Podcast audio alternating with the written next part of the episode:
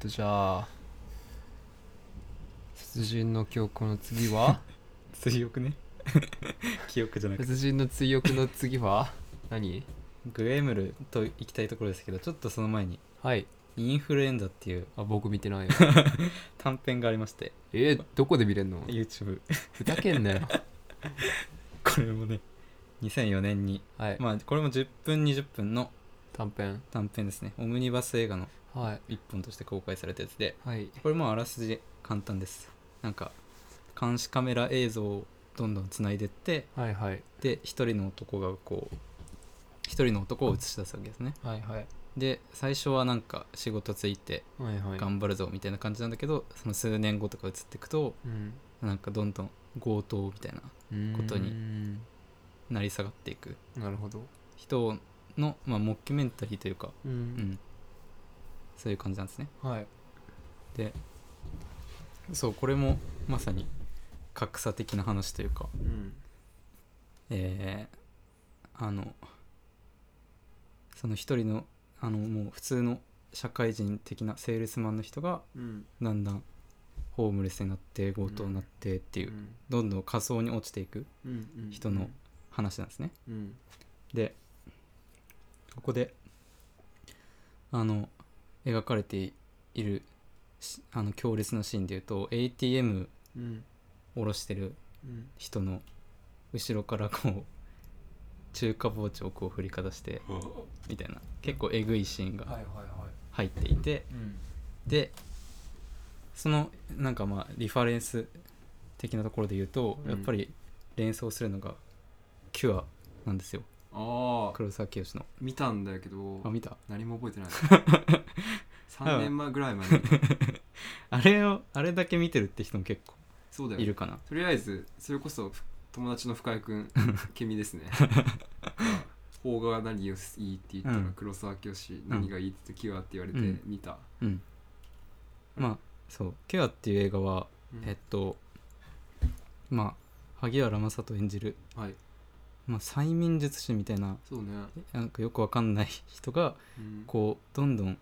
なんかその変な言葉を入っていってうんでそれをはなんか受けた人が殺人を犯してしまうみたいな、はいはいはいそれがどんどん連鎖していくっていう話なんだけちょっどと怖い話だったよねそう怖い話ですでそれと同じようにこのインフルエンザポン・ジュノのインフルエンザって作品でもうんこう悪意がどんどん伝染していくみたいなあーうんうんまあインフルエンザのようにこう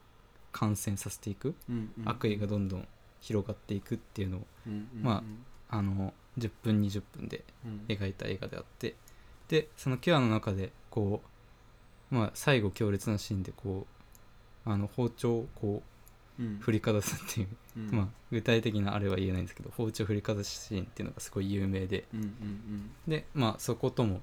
つながるというかんうんうん ATM でこう包丁をこう振り回すっうんへえていうところが共通していて実際にポン・ジュノもあの「キュア」をあのフェイバリット映画としてあら何回も上げていてそうなんうだん、まあこの前の細田守さんとの対談の中でもへえよく見直す映画とあの自分の心の迷いが生じた時に見直す映画としてうん挙げてたのが「キュア」とーあと「羊たちの沈黙」っはいはいはいはいていうふうに言っていてへえ、だからかなり影響を受け てい役所工事 VS ソン・ガンホみたいなるそうそうそう その役所工事をさ、うんどうなんか出したいみたいなあそうなんだ言っていて、 まあ合いそうだよねそうそうそうててそうあめちゃ合いそうだな そうこの前ね、今年公開されたうん西川美也のはい「素晴らしき世界」っていう役所広司主演の,、あのまあ、ヤクザの人がどう構成していくかっていううんのを描いた映画があってうんでそれも本当に素晴らしかっただけどへーその時にもうポン・ジュノがもう絶賛のコメントをはいはいはい上げてたりりとか、うんあとはなんだろうポン・ジュノとも親しいうん是枝監督とかはいはいは「あの3度目の殺人」っていううん福山雅治主演の映画で役所広司を使っていたりとか、うんうんうんそうねあとはもちろん黒沢清うん監督の常連うん組でもあるそうだよねので、うん 結構ずっと使いたいっていうか思っていたらしくへえ なんかその役所工事を使うならどんな映画にしたいかっていう風なおーことを細田監督が聞いていてうんなんだっけなあの役所工事が漫画家でうんで若いアシスタントにうんなんかこき使われるっていうか 遅咲きの漫画家が若いアシスタントにすごいパワハラみたいなされる面映画白といいうのを想定してしますみたいなそれがどこまで本気なのかははいはい分かんないけど そこまであのうん考細えかくてる細かく考えてるんだっていうのが、マジ好きじゃんいやでも役所工事はねもう日本映画が誇るうんねそうだよねや屈指の役者でもあるので、ぜひ、っぱ役所工事来るとあお嬉しいよねうん、なんかね存在感がそう半そ端うないそうそうそうそういう感じでまあ中編短編みたいなのがありましたとキュアとかぶるねはいはいでその2年後ですねはーいこのブロックバスター映画最高でした ね、 2006年、はい、グエムル「ハンガンの怪物おお」というハンガンって地名あか川あ川の名前ね、うん、うんうんそうあの2006年ですかはいであらすじを簡単に言いますとそのハンガン、はいまあ、韓国で、まあ、めっちゃでかい川からですねはい突如上陸した黒い両生類のような怪物っなんか魚ご、うんれ魚にぽ い10.0みた いな魚10.0みたいな感じのねこれがグエムルはいって呼ばれていて、はいで河原の人々を捕食殺害しうんで露店の男まあなんだろうバーベキューまああの川のうん海の家的なやつそうの川海の川の川の家川の小屋的なねで そこで働いてる、まあ、ぐうたらな男ソン・ガンホああソン・ガンホお父さん お父さん今回お父さんお父さん今回は、まあ、ダメ親みたいな感じで、はいとあとでその男のあソン・ガンホの娘うんでヒョンソっていうのがあの食べられちゃう捕まえられちゃうとそうですねでそのまま水中へ消えてしまったとはいでそのヒョンソを探すためにあのなんだろそのソン・ガンホのうん家族、う家族が一丸となって探し出す、ソン・ガンホのお父さんが露店やってるんだよねだからそうです娘のおじいちゃんね、うんうんでソン・ガンホの妹とうん弟、うんまあだから娘から言うとおじとおば、うんでだからそのおじいちゃんとソン・ガンホ ソン・ガンホはソン・ガンホなんだ けどソン・ガンホとそのソン・ガンホの弟と妹っていう、そのね3人の4人か、うんの家族が妹をまあむす妹じゃない娘を助けに行くみたいな、うんざっくりした話だよねそうですはいでそう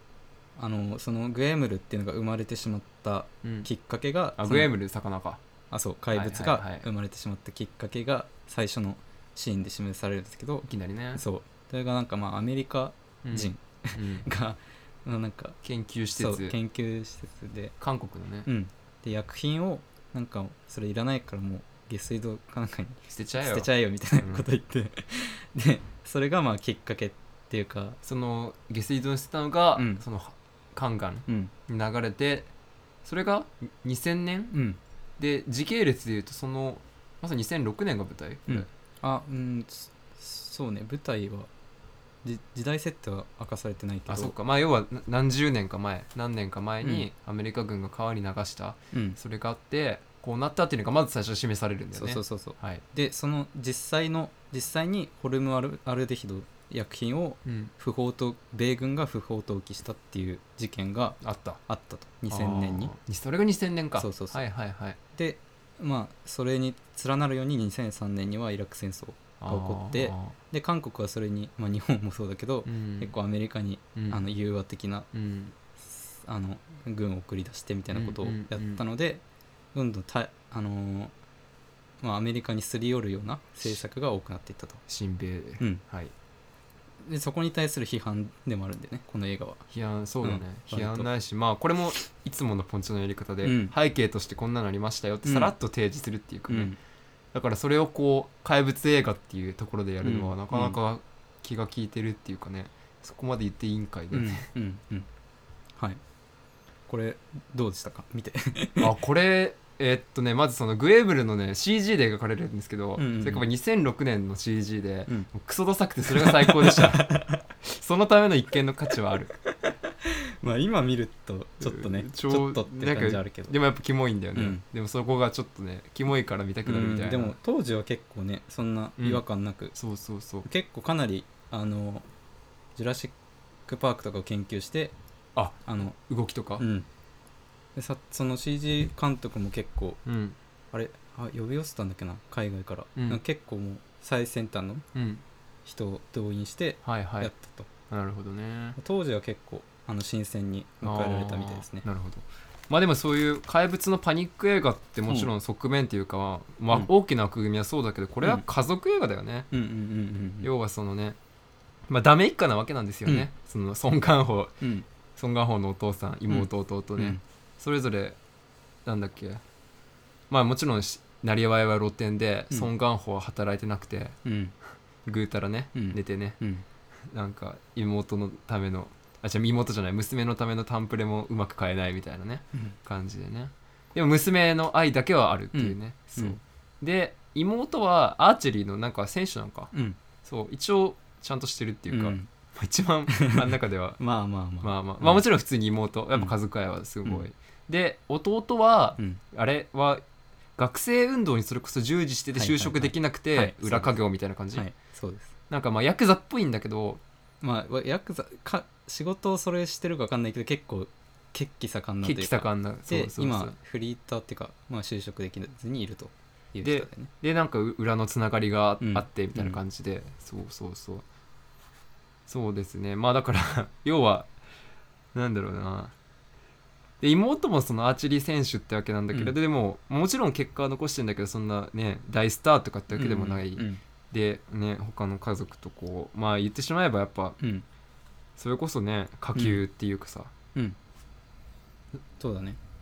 うんエスタブリッシュメントでは全然ないよね、うんだからでそんな家族がうんうんこうねま半ばその政府は政府はこの怪物とかそのまずね事件現場を封鎖してはいでウイルスがはいその怪物からウイルスが出たぞとか言って、いた人たちを隔離してみたいな、うんうんでで孫元宝はでもなんかね娘は死んだと思ってたんだけどその娘が携帯で電話してくるんだよね、うんうんうんうんい生きてで生きてると言って訴えるんだけど、誰もその信じてせくれない政府は信じてくれない、うんそう誰も何も動いてくれない、うんだから家族だけで動こうんううんうっていうところで、うんうんだから半ば反体制的な映画でもね、はいはいはいありますよね、うんうんでそこが結構テンション上がるよね、うんうんうんそうそそううそう母なる証明もそうだけど、うんやっぱりその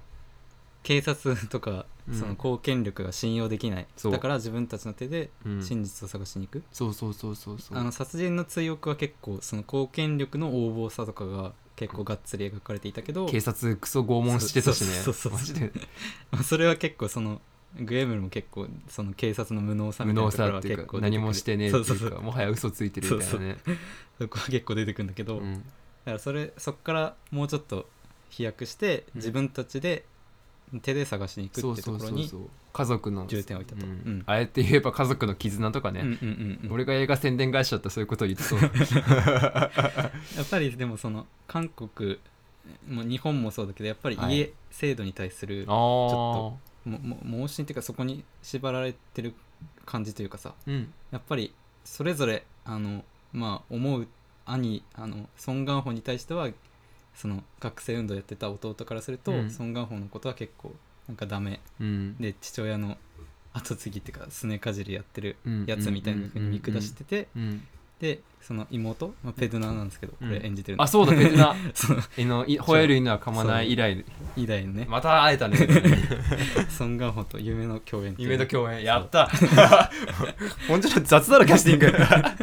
グいやよっぽど好きそれ以下じゃなきゃ可ダメだった愛いんですよねやっぱペドナが、ね、可愛い今回可愛いね、うん犬以上に可愛いねあそあ犬どっちどっちかなまあまあまあまあうなんか大人び大人びてね感じだよねそうそうそうだからリンダリンダリンダとかがさ、う出てたのもえそうなのあれあのあのベ2000ベベボベの人が出てるあんだそうよそうそうそうそうそうあなんれだペドナ主演だよ見よう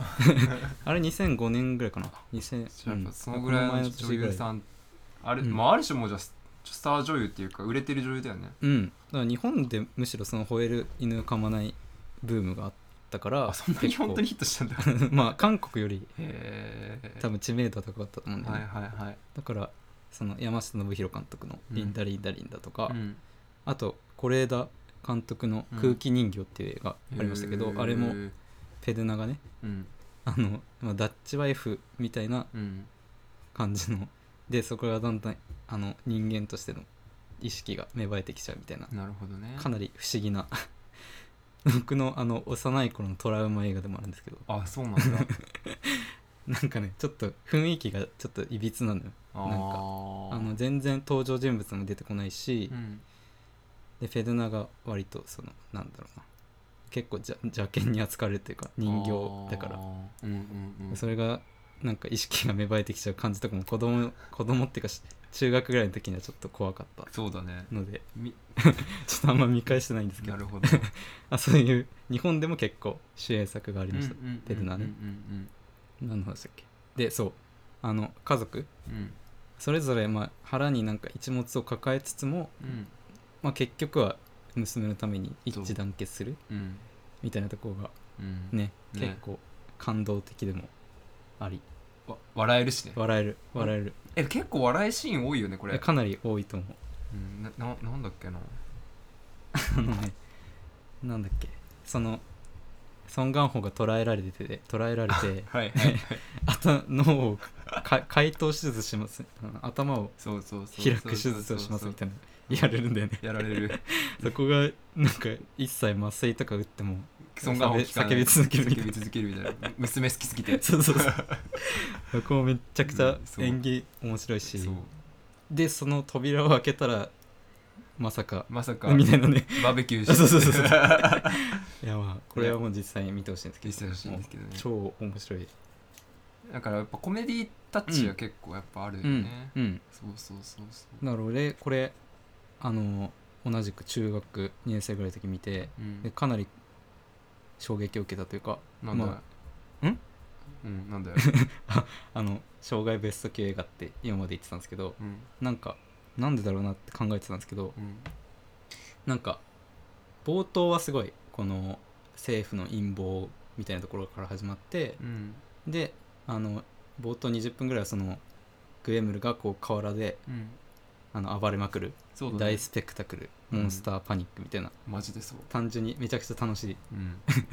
映画かなと思い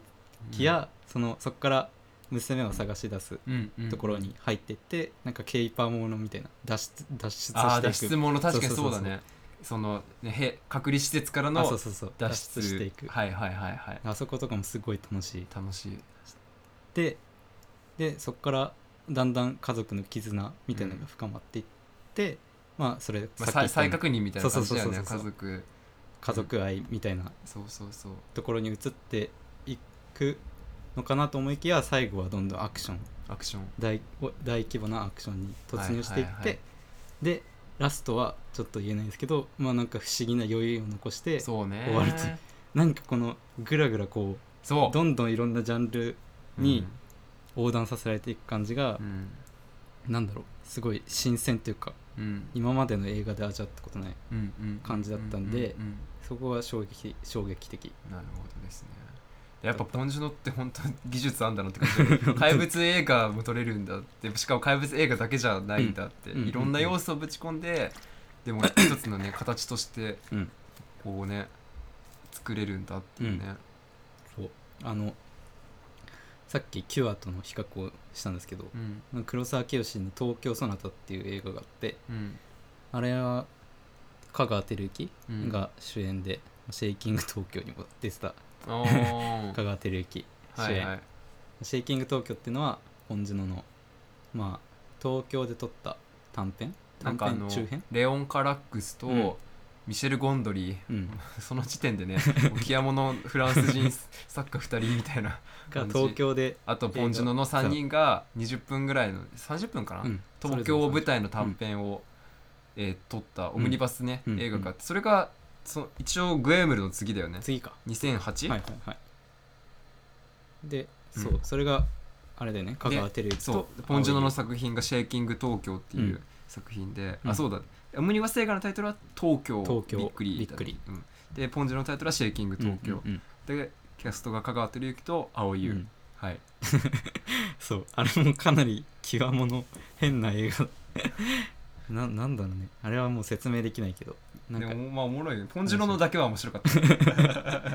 あれは簡単に言うと引きこもりをしてるんだよねそう確か香川照引き之こがもりをしてるで蒼井優がピザを届けに来るそうピザの配 達員ピザの配達なんだけど、うんみたいなそうそうもうロボットうんみたいな、うんうんね、うんうんうん全くあの言葉では説明できない感じのあれも不思議なそう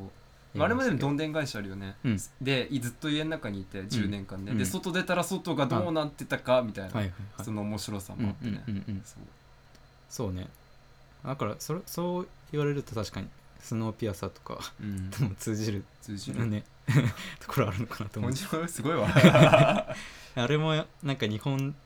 独自の引きこもり文化みたいなところはにいはいはいはい興味を惹かれたらしくてあーそこからそここが出発点だったみたいなことを言ってた気がしますけどでグエムル と、うんはいああそう東京その他かあ東京ソナタへ香川照之が主演してる黒沢清監督の「東京その他」っえて映画があってうんあれも前半はなんかその家族の内側からの崩壊みたいな香川照之が実はリストラされてたけどあの家族には言わずになるほどね会社に行っててで妻キョンキョンだっけな、うんキョンキョンの方はなんかいろいろうん裏でやっててみたいな、うんだなんかその家族が崩壊してく話になると思いきやうん後半でなんかどんどんアメリカンニューシネマみたいにへーなっていくっていう不思議な映画があってうんあれも えバイク乗っちゃうのいやバイクそうだねなんか脱出脱出していくみたい なえー卒業しちゃうダスティン・ゴクマン みたい な夏曜日みたいなそうそうでそこなんかそのドライブして後半にかけて一気にうんあの展開が変わっていくっていう、えビートスイッチみたいなことでねだから音楽でいう,、んんんそこが、まあ、母親と一緒に見てて母親は全く理解できなかったんだけあどーまあ俺はなんかあそこなんかこんな急展開しちゃうんだっていうへーそこが面白かったんだよね、うんだから、うんそのそことも通じるようなうんジャンルがどんどん変わっていくことうん一つの映画の中でっうんていうのが自分の中で興奮するポイントなのかなってうん気づいたなるほどねところでありましたね、はいはいはういんそうだよねでもやっぱ軸は通ってるからちゃんと見れるようんね、見れますそうだからグエムルに話戻すとやっうぱん最後ちゃんとグエムルと戦うしね家族だけで、 家族だけで戦うってやばいよなじゃあそこがね熱いようねん、、だからあのガジェットの使い方とかさそうなんかアーチェリーとかさそうそう火そう炎瓶そうあのおその学生運動に、従ね事してた従事してた弟弟は火炎瓶の使い方わそうかるからそうそうそう火炎瓶と戦うんだよねそうそうだからで妹は弓で戦うしそうね、そうそう マジでただのアーチェリーの弓なんだ けどそう熱いんだよねうんそこがでソン・ガンホは何で戦ったっけ、なんまかあ標識、 そうそうあれもだからね前半と後半でそうですね対比されてるんだけどやっぱ綺麗だよね、うんちゃんとまとまってるそうあのそのさっきの話流れで言うとえっと物事誰か人物を一面的に描かないっていう話したと思うんですけど、はい例えば「ホイール田舎もない」でも、はい犬殺しをしてるけど実は巻きこいろんなことに巻き込まれているっっていうろんな背景が悩みっていうかねあった、うん、そのシステムの中でみたいな、ね、そうそうそうで今回の映画におけるモンスターグエムルも、はいはい、もう完全に人間を食い殺すうん、悪いやつそこだけしか見せてなかったら怪物悪ねいやつなんだけど、やっぱりその裏にはそのいろんなうん政府のあの政府というか、まあ、今回の場合だと、まあ、米軍のあのある種け横暴さっていうそ横暴かさが引き起こしたものででグエムル自体はその別に意思はなくてただそうすそうするしかなかったと結果として生まれたものみたいなねそうそうそうそうそう現象だよねみたいなねそうそうそううんだからある種被害者とも取れるんだよね,、まあねシステムにおけるそうねシステムによる、はいだからそのグエムル自体もあの決して悪者うんとは描かないそうところも新しいっていうかさそうで明確にやっぱ社会性みたいなのはあるよね、うんありますねそうそうそううんそこがただのやっぱエンターテインメント怪物パニック映画とはうんう違んうっうん一てい線うか、を隠してるうんところ本日のだなって感じだよね、うんすごいよね、うんうんうんそうだからうんとさっきもあったかな「シン・シンゴジラうん」ともさ通じるようなあのまあんなんて言うんだろうなそのモンスター自体あがーそう完だね全な悪というよりははいはいはいやっぱりそのそれを誰が引き起こしたのか、どういった経緯でうんそのす社会構造が引き起こしたのかっていうところにうんうんうんうん目を向けさせるっうんていうところはやっぱりそのゴジラ以降のさうん日本の最初のゴジラ以降の、あゴジラをその水爆がねそう水爆と結びあつけるのオリジオリジナルゴジラはうんうん水爆で目覚めたって設定だったよね、そうそうそうそう確かにそうそれと一緒っていうか、うんまあ、あれもねあれ米軍の実験日本ああどうだっけな米アメリカ関連してたようなちょっするよとね定かではないんですけど、うんやっぱ当時はねあれ第五福竜丸事件とかがあってって、うんあったあったそういう時代ハゲがあったっていう、それはあると思うから、うんああなるほどねだからそういう怪物映画の系譜にも置けるし、うんうんうんでもそこをジャンル映画化してないっていうかさうんそこのモンスターパニックに特化したというよりはもっと違うジャンルもうん包含されている、包含されてうる、ん、そこが一番の魅力と言っていいです かねいいですね、はでいそこがやっぱ楽しいし 楽しいそうもう本当に楽しいやっぱね見るたびにどんどんソン・ガンホが好きにな ってくるもうここら辺でねそこ 俺はああもうソン・ガンホうんねーソンガンホっていうねだってそうだよ中中3の時俺もう人誰も共感されないんですソン・ガンホそんにな最高って 誰にも一人で言ってたいからや誰にも共感されないだって一番好きな俳優ソン・ガンホって言ってたそうだよ2006でしょ全然見てなかったっていうか話題になってたあいやだから俺も2006はもちろんあそうかそうかそうだよ ね意識がないというか意識子供なんだ子供だったよね67歳なんだ俺もそうだ67歳だ後追いでただ盛り見たんだ自分の中で盛り上がってたっていうえーまあでもそうだね殺人の追憶とこれを見るともうもうソン・大好きガンホから離れられなくなるよ ねソン・ガンホともうペルナがペルナ大が好きだったんでこの頃はああそうだねだからその俳優あの自分の好きな俳優がうん共演してるっていう点でも結構思い出深かったうんうんうんうんうん作品でした、はいはい言い残したことはところですかねまあそんなとこじゃないですか大体あとなんか俺メモで飛び蹴りって書いてたんだけど、うんやっぱこの映画でも飛び蹴りあったよねあったあったあの葬式のシーンであそうだあのそのその弟が弟ソンガがンホお兄ちゃんに お前のせいだっつっそてのお前のせいだって飛び蹴りをする そうそういや飛び蹴りもうねあそこのさ葬式のシーンは面白くてさうやんっぱり、そのなんかあの家族がこうもううわーって泣くはい泣いてそのメディアが泣きわめいてメディアがこうバシャバシャバシャバシャ当たってやっぱコメディィだよねそうそう泣きやめいてこうジタバタするっていうかそうそうそうそうそうわーってやるんそうそうそだけどうそうそれをメディシャがパシャパシャパシャっていうねそうそうそうそう俯瞰で撮るんだそうよねそうそう引きでねそう それもなんか皮肉皮肉的に撮ってる笑えるうよんねそこがね面白いですよね冒頭のねうんいやーあはい面白かったですそうねあちょっと待って言いよ言い残したことあったわ、はいそのさっきグエムルの伏線を張ってたんですけどそのあそうだそこにいないはずのあそうだそ人うだそうだがいるっていう表現うんでこの映画の中でも屈指の名場面だとそ思うんうですけねど家族団らんそのう,、ねそうそうえっとあの脱出して脱出して、えっとその売店に戻ったとはういん、はいはいあ戻ったっていうかあのなんだあれ違う売店あれ違う売店かそうかそうかなんかまあぬす盗み食い盗み食いそう家だ族で盗み食いして、うんでその久しぶりにあの食卓を囲むんでねその娘以外のあの家族が、カップラーメンでねそうそうそうそう、はいであれが多分最後のし食卓囲そうむだシーンと言えると思うんだけどそうそうだよそこでこうなんだろう普通に最初はその娘以外のそこにいる人たちのうん食事シーンが、うんあの映されてるんだけどそこでこうむくって娘がそこにいないはずの娘が起き上がってくるんだよねそうでそうソン・ガンホもそれから他の家族もねそうさも当然のようにそう食事を分け与える分ってけいうね与えるって食べなみたいそな、うね、そうそうそそうそうあそこがすごい感動する動するなんかまだうんイマジネーションだよね、そうそうそうだからリアリティラインをちょっと超えてくるそうそうそうそうでもあそれを行々しく描かないっていうかさ、うん、何も説明しないしそうそうそうそうそういうん、や最高だな最高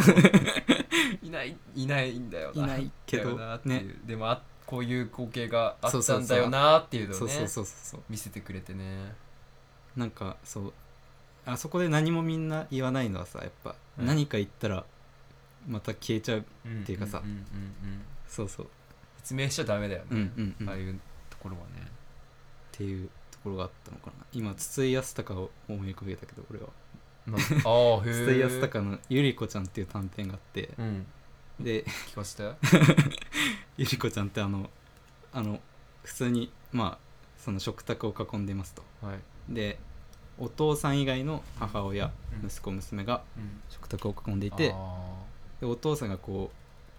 来ますと、はいでしたらなんかみんな「ええみたいな顔してるああで娘が泣き出しちゃうんだけどうんでお母さんがそれを止めてうんでダメ泣いちゃダメって言ってうんそしたらおお父さんいなくなっちゃうからって言うんでねうーんそこでお父さんが自分が死んでたことに気づくっていうそれだけの話泣ける それを今彷彿させましたねなんかああなるほどねいや、はいまあ屈指の名シーンということでそうなぜか筒井康隆が出てきました けど じゃあ次いきますかはい はい母なる証明シェイキング東京はもう話したの飛ばします 2009かこれは2009ですねはい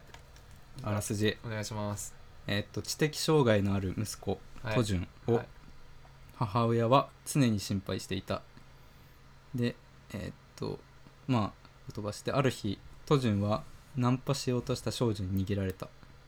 その翌日少女は死体となって発見されトジュンは殺人容疑で逮捕されたとうん息子が殺人などを犯すはずがないと信じる母親はうん警察や弁護士に追いすがるがその努力も無駄と知り自らの手で事件を解決しようと奔走するはい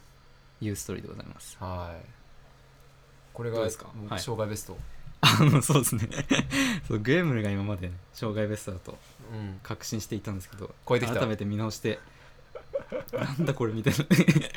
すごすぎるみたいな、はいじゃあその話もしたいねうんそうだねどうでしたまずあもう母母親キモいなって感じキモい、いやいやいやいやいやまあだか らう、ん描き方として、うんまあその超過保護うんでいつもつきっきりみたいな、うんまあだから息子はまあ知的障害っていうかちょっとまあねひ昔の前の言葉で言えばなんて言うのかな抜けてるうん抜けてんだよね、うんとろーんとしててね、うんそうそうそうでその息子を本当に過保護にうん何でも全ての世話をしてあげる母親みたいな、うんうんで父親はいないんだよね、うんうん2人だけっていうのがまず描かれて、そうそうそうで多分わざとだと思うけどなんかまあ要はだからそういう息子だから友達とかから「お前は女と寝たことあるのか?」とかうんうんね、うんうんこう揶揄されるっていうか、うんからかわれるんだけど、うんあるよ母親ととか言ったりうんうんうんして、でわざわざ母親と一緒に寝てるシーンとかを映して、うんで母親の、まあ、胸を揉むじゃないけどさ、うんうんうんまあちょっと過剰なちょっとセクシャルな雰そう囲気そがうねそう、出て演きてね出とかをしてね、うんだからなんだろうな本当に強すぎる結びつきっていうか、うんまずそういうのを提示してて、うんそうそうそうそうでそっから、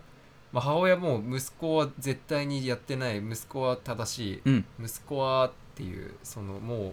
狂心的とも言っていいんだと思うんだけど、うんあるいは執着うんそうでそれひたすらそれに追いすがってっていうか、うんあ追いすがるじゃないわえっ、となんだろうなまあ執着かな、うん執着してうんそうそうで奔走っていうか、まあ、暴走だよね、うんうんしていくっていう映画で、うん、まあなかなかお母さん強いなって感じ、だからそのなぜそんなに息子に執着するのかっていうところが明かされる瞬間とかあさ、れもねあれもちょっょっと言えないんだけど とネタバレするのかしないのか分かんないのこの番組いやあの大事なとこはね大事なとこなんだよね、うんそうなんでそこまでお母さんがその息子に執着するのかっていうの、結構映画の中でもね明示されるんだよね、だからあそこのなんだろうあれもさやっぱりその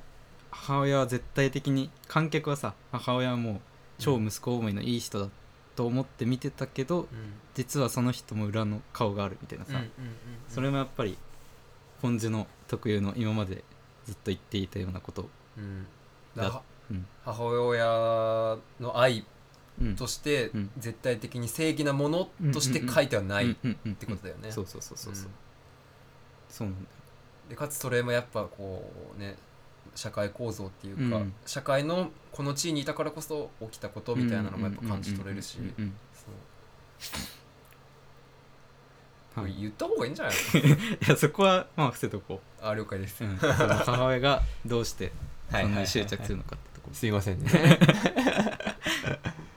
でこれは言ってもいいと思うんだけどその被害者の人もうん実はそのいろんな、あのそうね体を売っていた事実っていうのがあそうそうう被害者っていうのが女子高生はいなんですよね、おばあちゃんと2人で住んでて、うんでそのおばあちゃんはボケてると、うんうん、でまあ貧乏ってことだよね、うんそうそうそうだよねあれもまさに貧困の貧困のね、話だしあそうで舞台がやっぱ田舎町なんだよね、うんこれもまた殺人事件が何年ぶりかに起きたみたいなうんうんうんうん田舎町でうんうんまあだから半ば半ば警察も適当にね逮捕したみたいな感じなんだよね、うんうんそうそうでごめんでその女子高生がうんなんだっけあの実はいろんな人に体を売っていたっていうそう事実がそ判う明そすうるんだそようねそうそうそこもあ絶対的な被害者であるのかっていうところもあんいやあの暗示させるっ感じさせるっていうか、うんまあその子のせいじゃないってことだよねそうそうそうそうその子のせいじゃないけれどやっぱその子もいろんなこう事情なり背景がっうんていうところまでちゃんと書いてるっていう,、うんそうそううんうんそうでそれが筋にも絡んでくるしね、うん筋っていうかそれこそ結末にねうんうんうんうん、そうなんだよねうん、でも普通にエンターテインメント作品としてうもんやっぱこれも楽しめて、楽しいやっぱ最初そのね事件のシーンっていうのは、うんまあ要はその知的障害なりというかそのうん息子が、うんおおまあ半ば酔っ払いっていうか、うん飲めない酒を飲んでグダグダになって、うんうんまあ、絡む感じだよね、うんうんは話そうよみたいな、うんうんうんうんでついてって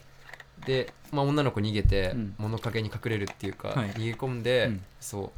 でそこで何かがみたいうんうな、ん観客にはそこまでね、うん明示されて、そうでまあだからでもそのね冒頭でその青年っていうかあ違う違う違う、その息子がうんやったってシーンは示されないから、うんこ観客はやってないつもりで、うん母親に感情移入してうん見てくるわけだよね、うんなんだけどうんまあこれは言っても大丈夫、まうんあ、そこは覆されるんだよね、はいはいそはいどう どうなのか真相はどうなのかっていうところですようねそうそうそう、はいそうそうそうそうそ最初うあぜひ見てほしいね、うんこれはいやこれは本当にみんなに見てほしいんそうけだどからまずそこで覆されてあれっていうのはあってそうだかそらうそそうの自分の固定観念が反転していく楽しさあるあるで裏切られる楽しさっていうのはあるあるそれはあるま映画的な表現うんであると思うし、うんその最初のあれですねいっちゃん最初のシーンらへんでうんあのなんかお母さんが薬草みたいに切ってんだ よねそうまあ仕事がそなうんかあ仕れは事八百屋みたいな感じ そうよくわかんないんだけど仕事が干物屋みたいそなうそうそうんうで暗いんだよねそのうん職場がそでこう薬草を切りながらなんかその正面にその息子、うんなんだっけとトジュンううんがいてであのこう見てたら突然車がバーってうんやってきてうん引かれちゃうんだよねそうそうそうですそれであのバーって駆け出していくうそう本数字とは関係ないけど導入でそうそうそう導入でそうあのね店先でその息子とでその悪い友達っていう悪意のねちょっと不良っぽい そうそうそうそうめちゃかっこいいんだ けどね人体が遊んでて、はいでなんかさこうベンツが来てね、うんうんで、まあ、ひき逃げされると、うんうんうんまあ大事には至らなかったんだけれうんどそうでその悪友が追っかけっぞ っそうてそうそう追っかけてってそうそうそうこの町にベンツが行くとこなんてゴルフ場しかねえみたい な言って「はい来ました面白いあトイゲリでサイドミラー破壊します」あもう冒頭ねめちゃくちゃ笑える めちゃくちゃゃ笑えるっていうかねなんでそこまでやっちゃうのみたいそなうさそうそうそうでそもう憎めないみたいなね、そだからその暗いその職場からこう通りのう、うん、明るい通り、うん向こうの通りの,、うんそのふ自分の息子を見つめてるっていううん暗い場所から明るい場所を覗くっていうこのこううん構造うんうんが、あの殺人の追憶うんうんだとこう、なんだろうそのこっちの明るい場所からあ暗いー場所をこうはい犯人のいる、まあ、側溝に被害者がいるところを覗くっうんていうシーンが対応されていたと思うんだけど、うんうんうんその反転というかさあこーの結構その暗いお母さんのさ、うん職場からこうなんか通りがこう、うんうんあの向かいの通りが見える明るいところが見えるってその直線でうんうん描いていくっていう,、で息子はその中にいるって母親を持ってるってことだよね、うんうんうんそううんショットが結構出てきてうんその暗い場所との明るい暗い場所と明るい場所との対比っうんていうショットがたあの結構出てくるのでうんここが、まうんでもやっぱそういうのは本当に映画の演出だよね、うんだから本当に自力がすご いよねそういうところまで徹底してさそうそうそうちゃんと絵が作られてるかそうらそうそうあこの映画の最大の魅力ポイントって絵作りだと思っていて、はいはい、なんかもう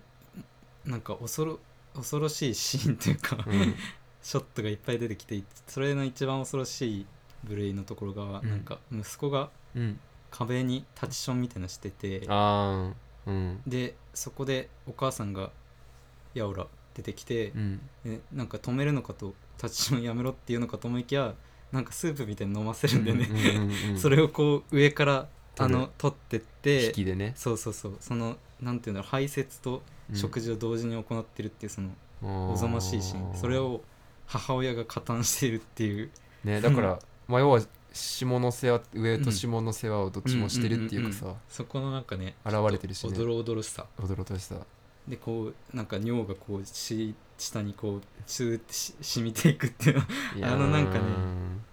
なんて言うんだろうっていう言葉にできないねちょっとおぞましいってそいううおかぞさましいシーンそうがだからさっき「キモい母親」って言ってのはそうそのおぞましさみたいなのがやっぱちゃんと書いてるからうんうんねうんうんでも一方でうんそれこそこの映画の冒頭のシーンでさ、うんつうか一番最初のシーン、うん母親がさうんうんすごいだだっ広い草うんう原んうんうんでダンスする豊かに、うんそうたゆたうように踊るっていう、うんうんめちゃめちゃ美しいシーンがあって、そうそうそうそうそっから始まるんだよね、うんだからでもちろんそうやってこうなんだろうささっき殺人の追憶でも言ったようにすっごい綺麗な絵っていうか、うんそういうのも挿入されて、うんバランスが本当にすごい、うんいい、だからあのダンスっていうのもそのまあ殺人の追憶のうんあのー最初のショットと最後のショットの反転じゃないけど、うん、あれもダンこの映画もダンスで始まりダンスで終わるそうだね、んだけど、その、ね、ダンスの意味うん何を意味するのかっていうのを考えていくのもうん面白い、うんなんかちょっと吹っ切れたようにも見えるしうんなんかそこに悲しみがうん混じっているようにも見えるしっていうそのね表情とかうん踊り方とかがもう、うんうんうんすごいばなんていうんだろう完璧うんだよね、うんやっぱり、そうそうそううん、でじゃあまああとそうだねあとこの映画をやっぱエンターテインメント作品として見れるのはやっぱその女の子の正体みたいなのがだんだんね、うんその女子高生の正体っていうか、うん何さっきもちょっと言ったけど、明かされていくっていう過程もね面白いし、うんでまたいないはずなの人がそこに映るシーンも出てきますしね、うんうん要はその客だったっていうかそのね女子高生の友達、うんうんまあ、関係があった友達みたいなのも母親が拷問 する拷問っていうかうんなんか、き 質問するんだけど、はいそうそうそうそうそううん、そこでね観覧車だっ けあれは、うん、観覧車だね観覧車で膝にうんそうままああそそううそうあれもさだからまさにそこにいないはずの人あのグエムでおける娘みたいに、うんそこにい娘みな,い、いないはずの人がこうパッて出てくる出てくる自然にね、あれはだから女子高生その死んだ女子高生と関係を持っていったうん男子高校生うにん母親が質問していて、うんで男子高校生がその時のうん、あの昔っていうか一緒に過ごした時間みたいなそうのを思い出してるわけ思い出して、まあ、それはもちろんわかるっていうねそうそうでそうそこでこうカメラが下に向かっていくと膝にその女の子が寝ていると、寝ているとでそこでまあその解決の糸口になりそうなことを言うんだよね、言うしその女の子が何を思ってたとかうん女の子はそうどういう気持ちで生きてたのうんうんうんかうんみたいなのがなんとなく察されるっていうか、うん、そうそうそこでまたちょっとグッとくるじゃないけどさ、そうだからさあの儒教の精神ってさ、うんあの冒頭にも出てきたと思うけど、うんやっぱりその女すあのタバコの話もそうだけどさ、うやんっぱり女性がそのなんかその自分の意思で、うんうんうんうんあのえーっとそういうなんだろうタバコもそうだしあとはなんだろまあ、ふう、うん、まあ古い言葉でフリーセックスで まあそそういうことをしてしまうとちょっときあの糾弾されるうん儒教の精神的にはうん糾弾されるうん存在だけどでもそれをせざるを得ないこうのん女子高生は貧困によって体を売らなければ うんいけないっていうそうそのす社会構造にこそ問題があるんじゃないかそうってそいううふそううにさそうそうで一方で女子高生はそれをなんだろうなうん惨めな私みたいなふうに思ってんじゃなくて、うんうんうんちゃんと強く自分の意思でうんやってるみたいなのがやっぱこう示されて、うんうんそうそうそうだから尊厳みたういんうなんうん部分もやっぱちゃんと描いてるっていうか、うんうんうんそうそこがまた良くてうね、んそうあ のであれでしょ、ねそれが結末に通じるわけでし ょそうですね そこのあの読み解きその、うん一つ一つのストーリーの読み解きをしてっても面白いしうんあとはやっぱりそのあのなんだろうなもうどこまでも緻密な絵作りっていうかさ、うんうんあのえっと都順にちょっとなんだろうトジュンっいてあのあ息息子子ねね息子うんにいい顔をする、あの女の子みたいなのがいるんだよねいい顔っていうか都順かわいいみたいなああ、うん最初チラッと言ってくるねあそうそうそうはいはいはい、で都順はけ都順も結構そのこのことを気に入ってるっぽいんだけど、うんでも実はあの後でその都順の悪友の、うんまあ、彼女そだったとうだ判だ明っすてる判明するっていう でその母親がその悪友の家に忍び込むんでねそうまあその悪友が本当は殺したんじゃないかってあ 母そう親そがう受そかっ、う疑って忍び込んで証拠を探すってシーンがあるんだけど、そしたらね探してたら帰ってきちゃってそうそうで連れ込んでいたと、うんそうでそのそうう、んと息子が仲良くしてたうん、子と悪友が付き合ってうんて、やるシーンそうをそうそう母親が見るって いうね、襖から見てるみたいな、うん あれもまたなかなかな、うんなかなかのシーンだけトどラウマシーンなんだけど、うんそのそこで抜け出ししてうんすこの緊張感半端ないこのうん2人が寝てる間に母親はこう、抜け出そうとするんだけど、こううんペットボトルの水をこうパッて倒したんだよね、倒しちゃうでこぼれちゃうそうそうでこぼれてこのなんだろうその寝てる悪友の指にこう水がこう滴っ浸浸浸るっていうかねってでこうちょうどポッてつくうん、かみたいなそのなんていうの緊張感そう緊張感、だから普通にサスペンスっていうかねそうそうそうそうれもあるし、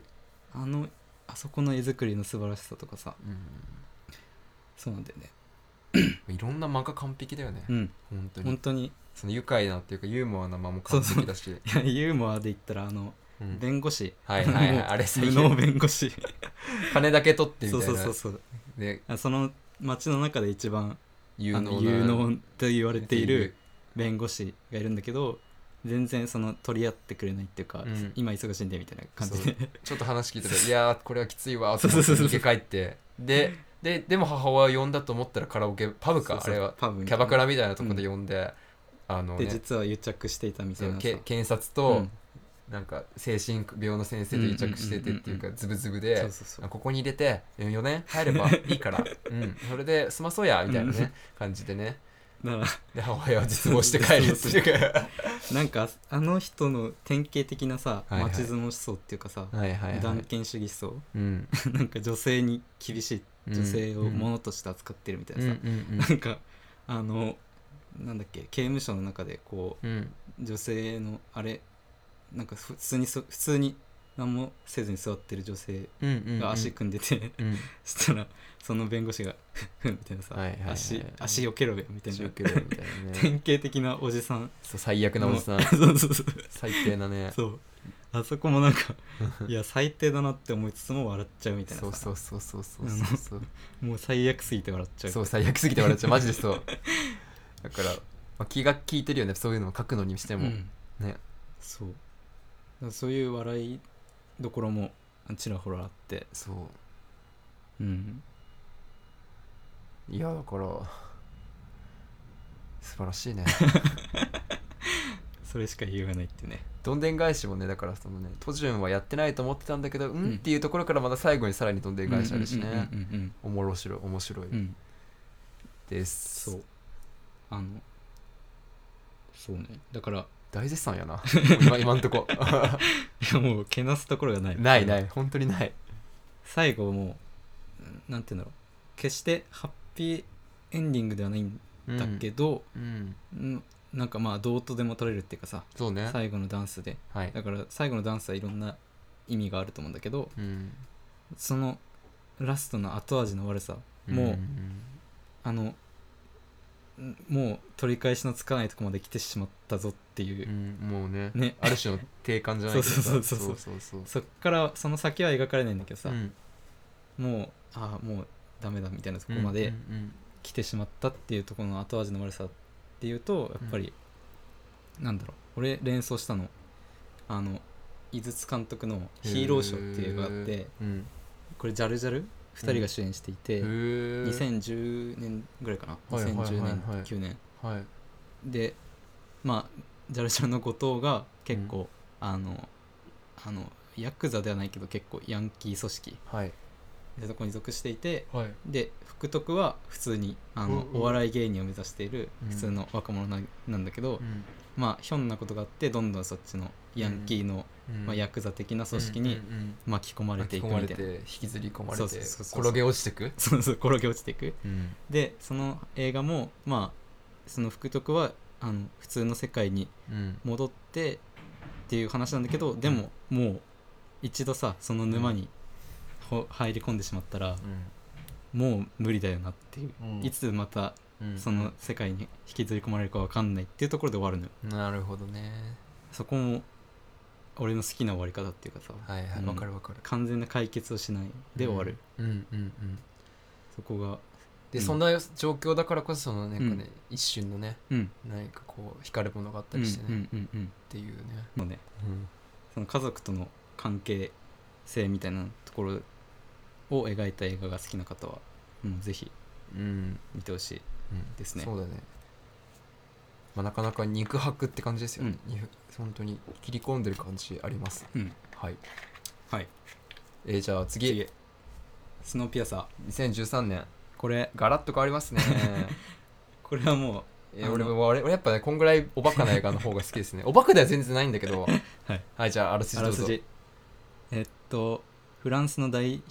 ヒットコミックを原作にしてますああなるほどでキャプテンアメリカのクリス・エいヴやァンスほんとそうだがよ主演してますそうキャップですよキャップが主演ですよ、寒冷化によって人類の大半が死滅した終末的未来世界を舞台もうに、コピペだろ お前これまあ、全生存者、はいはい生存者を乗せて、まあ、走り続ける列車、まあ、はい永久期間みたいな列車があって、はい、でそこであの生まれる貧貧富の差とか、うんあとはその貧しい者たちが立ち向かっていくっうんていうドラマを描いたうん、作品になってますでこれ初めて海外資本取り入れてそうだよねこれハリウッドではないかではないあの韓国映画業界がこうあなんて言ったのっで配給が配給が向こうの国そうそうそうそうなるほどねていうフランスアメリカえーっ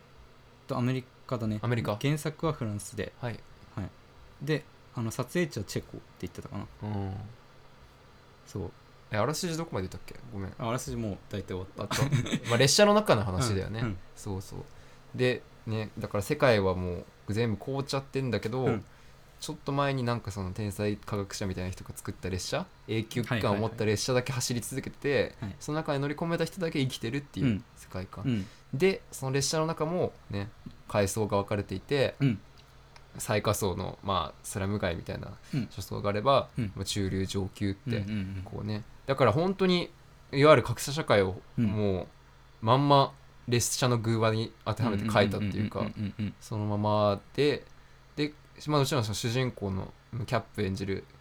クリス・エヴァンス演じうんうる名前忘れましたが、うんうんうんクリス・エヴァンスが、まあ、仮想から、まあ、要はテロっていうかね、はいはいはい革命をっていうところで、はいどんどん列車の前方に向かっていくっていう、うんまあ筋としては単純だよね。うんうんなんかこれこそまさにあのグエムリよりもジャンル映画っぽいっていうかさそうだね結構そうストレートなストレートな、うん話は列車の中だけだからね、うん基本的にはね、そう俺も当時これ劇場で見たんですけど2013年めっちゃ楽しみにしてて、うんあの母なる照明うん以来なんで以来なん であれちしたらしたらチャッチーなってそうそうそうちょっとチャッチーよそうそねうそうなんかちねょだっからと面食らったんだけそうど箱庭感があるよねそうそうやっぱり中盤でねそうあのソン・ガンホさんが出てくる出わけてですくよるあやっとやっとあポンポンジュのやってそうそうあそこでああそうだ始まったってそいううそうこれもソン・ガンホンで出てきてこれはかっこいいソン・ガンホンさんですよかねっこいいその珍しく珍しいそうグエムルのあのダメ男ではなダくメて横ではなくてあまあダメ男ではあるあの、うん薬物中毒ではあるけどそうまあ仕事できるみたいな、あでもグエムルで言えばそのグエムルの娘うんやあっそうそうた子そうがやっぱ今回もソン・ガンホンの娘役うん娘で役一緒に出てきてでそれはまた嬉しいですその あの子もねいいよねいいよこうね英語を話せてね英語の話通訳を役やるっていうその子はやっぱその列車の中の世界しか知らないみたいな、うんうん子でうんまた結末につながるんだけれど、うんそうすごく重要な役でね、うん、うんうん、だからあのさ最初にイカゲームの話しましたけどイカゲームに一番近いのはやっぱりこの映画っていうかさ、ああそうかもね、どうやったらその資本主義的なシステムの中でうん中から脱却できるのかその、うん凝り固まったシステムから一発逆転できるのかみたいそなうさそうそう話であるのででかつイカゲームはそのねうんある種ある種ある種言い過ぎ たな 仮想の人たちの戦いだけど、はいはいはいこれは明確に上層の人たちに向かっうてん反旗を翻していくって作う品んで、うんうんうんそれが列車の前方に行くっていうすごく分かりやすい、ねうんうんう形うでん出てきてるうん作品、うんで、まあ、それぞれ列車の中のね、うんディティールっていうかうね、んギミックがまた面白くてね、うんそうそうそう一つ言えばなんかその仮想の人たちはプロテインバーっていう、うんなんかねそれこそあの iPhone みたいなうん黒い iPhone みたいな、うんペラペラのなんていうねこんにゃくみたいなのうんこんをにゃくみたいなね食わされてるんだけど、はいはいはい途中それが作ってる場所とか出てきて、はい原材料なんだったみたいなのとか、うんうんうんあとはなんか子供を教育する部屋みたいなのがあるんだけはいはいどはいはいもう明らかにねなんていうのかなもうミュージカルかなみたいな感 じで歌って歌を踊って歌うんだよねせそう歌って踊ってねあ先れも生あのうんハッピーみたいなうね、んだからその列車のウィルウィルフォードっていう列車を作った人そうそのに対する天才かもしれないけどあの異常な問診をうんうん引き立てるって、うんだから引き立1984のさビッグブラザーみたいなさ、うんうんうんあれもうプロパガンダっていうかさプロパガンダ子供に教育するんだよね、うんこんなに偉いことをしましたってう言んって、うんでも外に出ようとした人はこんな目に遭いましたってうんうんうん言って、なんか投資した人のうんあれを見せたりとかさ、うんその教師もそのん教師がねこう あのいなんだ歌を歌う、うピアノを弾きながらさそうピアノを弾こうきながこらうしかも回りながらそうそう回りな がらピアノ弾いてそのもうしなんていうのウィル・フォードは素晴らしいみたい崇拝せよなみたいなそうそうそう最高イエーみたいなあそこのシーンが最高最高あの白目向いてピアノを弾きそう白目向いてピアノ弾くなんかだからすごいそこで思ったのはウェス・アンダーソンっぽいっていうあかーなんか過剰にうんいっちゃってまあもうキャラクターだよね、うんうんうんキャラクターがいっぱい出てきてみたいうな、んうんうんそうそうそうそうクリス・エヴァンスの他にティルダ・セイントンも出てきますね重要な役というか、そう首相かなあれ首相でやっぱちょっとなんだろうむ一面的なキャラクターだよね、うんうんうんだから今回はだからあえてそのね敵側っていうか、うん一面的なキャラクターみたいな人がすごい出てくるようね,、ん、ね敵は結構あのストレートに悪い人ってそいううかそうそうつうかもうなんかもはや滑稽みたいな感じだよね、うんうんうん道化っぽい感じそそううそうはいそうそこがちょっとその滑稽っぽい感じがウェス・アンダーソンっぽかったうなんうんうんうんーっていう、まあでも一方一方でそのクリス・エヴァンスとかうん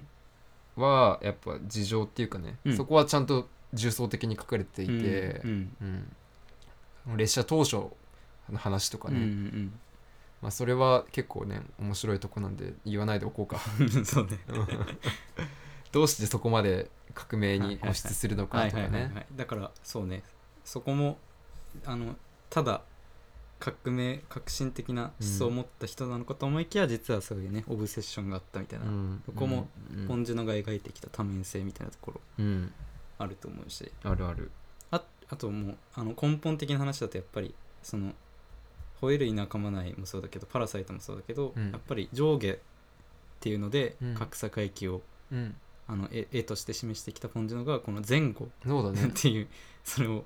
列車、ま前列車の列車前社の会方はうん富裕層でうん後ろの方は貧困層っていうそのあの絵作り自体が新鮮で面確か白にい、うんうん、あんま見たことないよねない列車のねナイスぜ前後ろっていうそんなね、うんうんうん平行のねうん確かあれもに全部セットを作ってすごい組んでっていうもうポン酢ののなんていうの完璧主義あーなんかでもその模型っぽくてやっぱね面白いっていうか、単純にね行ってみたたさはあるよね見てて面白い見学したさはあるよね、うんその列車の中をねどんどんこうなんなんそのさっきも言ったけどそのプロテインを作ってるうんゲート、あのうん列車うんあのと号車みたいなのがうんあって、でそれをどんどん突き破っていってみたいなそそうそうそうそうのゲーム的な楽しさもあるしそうそうそうそうだいぶゲーム的だよね、うんうんまあでもやっぱ一方でやっぱ一本道だからさ、うちょんうんっとチャッチさはあるってうんういうんうんうんう感じかな、うんそのそうであのウィル・フォードっていうその列車を作った人がうんまあうんなんだろうな、まあポ、ポンジュノがこれ確かあの発言してたんだけど、まあ、ウィル・フォードって自分人が自分の手で作った社会うんみたいなものに完全にもうそこにまあなんていうのそれ満足していて、うんまあ、あくまでその自分以外の人は駒遣いとしか思ってないっていうかさそうだね、そうそれでかあの列車システムとかもだんだんうん実は